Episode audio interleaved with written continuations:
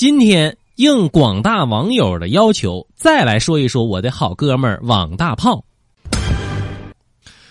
我跟王大炮啊，高中就是同学。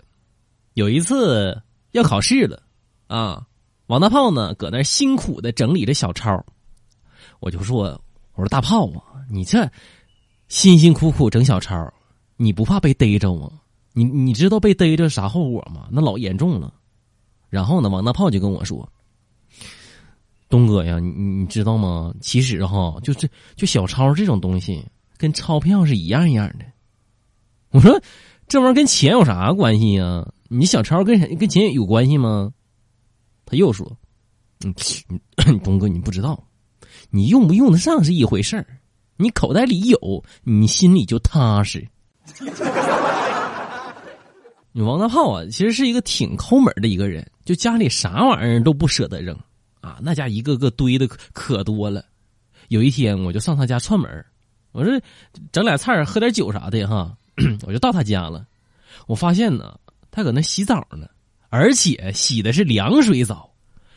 我说大炮啊，你你咋了你？你这么冷的天，你这家里又没有暖气，你咋想的？你用凉水洗澡啊？结果他说了一句让我这辈子我都忘不了的话。哦，那个那啥，我们家里头剩下两包感冒药，再不吃就过期了。你别看他抠门啊，但是呢，就是人家这抠门能抠出个女朋友，你你信吗？他高中的时候谈恋爱了就开始啊，就早恋。有一天呢，他女朋友爸妈上班，然后呢就带着王大炮回家了，然后呢，你你整点啥吃的是吧？哈，就当那个零嘴啥的，买了啥俩西瓜，啊，然后呢，王大炮就拎着。那个他女朋友开完门之后啊，王大炮先进的屋。结果还没来得及换鞋，就看见他妈，那根本也没上班去啊，就坐在家里那沙发上看电视呢。然后王大炮灵机一动，回头就对他的女朋友说：“那个大姐，那个下次你你你买两个瓜呀，我就可不给你送了啊。”说着放下瓜就走了。这时候他女朋友妈妈还说呢：“哎呀，这家伙现在卖瓜的都这么帅呀！” 这一次见家长可以说是不了了之啊！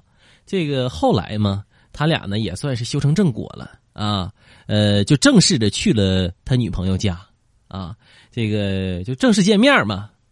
但是回来之后啊，一直闷闷不乐。我就问他，我说大炮咋了？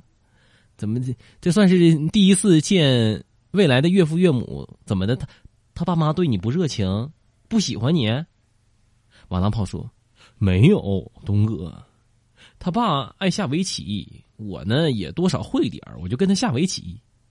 我说那挺好啊，你家伙你跟老丈人这兴趣对上口了。”王大炮说：“是是对上口了，可是我我越下我就越慌。”嗯，我说你，我说你不是下的还行吗？你你慌啥呀？你要是输就输呗，是吧？那输也不丢人呢。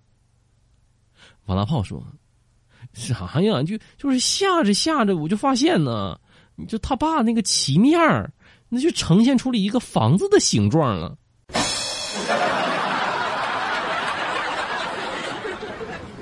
王大炮这人呢，在情场上可以说是非常的懂啊，在我们公司啊，他也是这个可以说是特别爱说话的一个人，一整不整就会跟人讲那个哲理，爱情的哲理。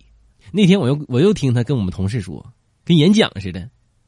一个人爱你，一定是有原因的。如果你好看，他也许是爱你的美貌；如果你有钱，他可能爱你的是钱财；如果你懂事儿，他多半是爱你的知书达理；如果你又穷又丑，嘴馋还懒，那他依然毫不嫌弃的对你说出那句“我爱你”。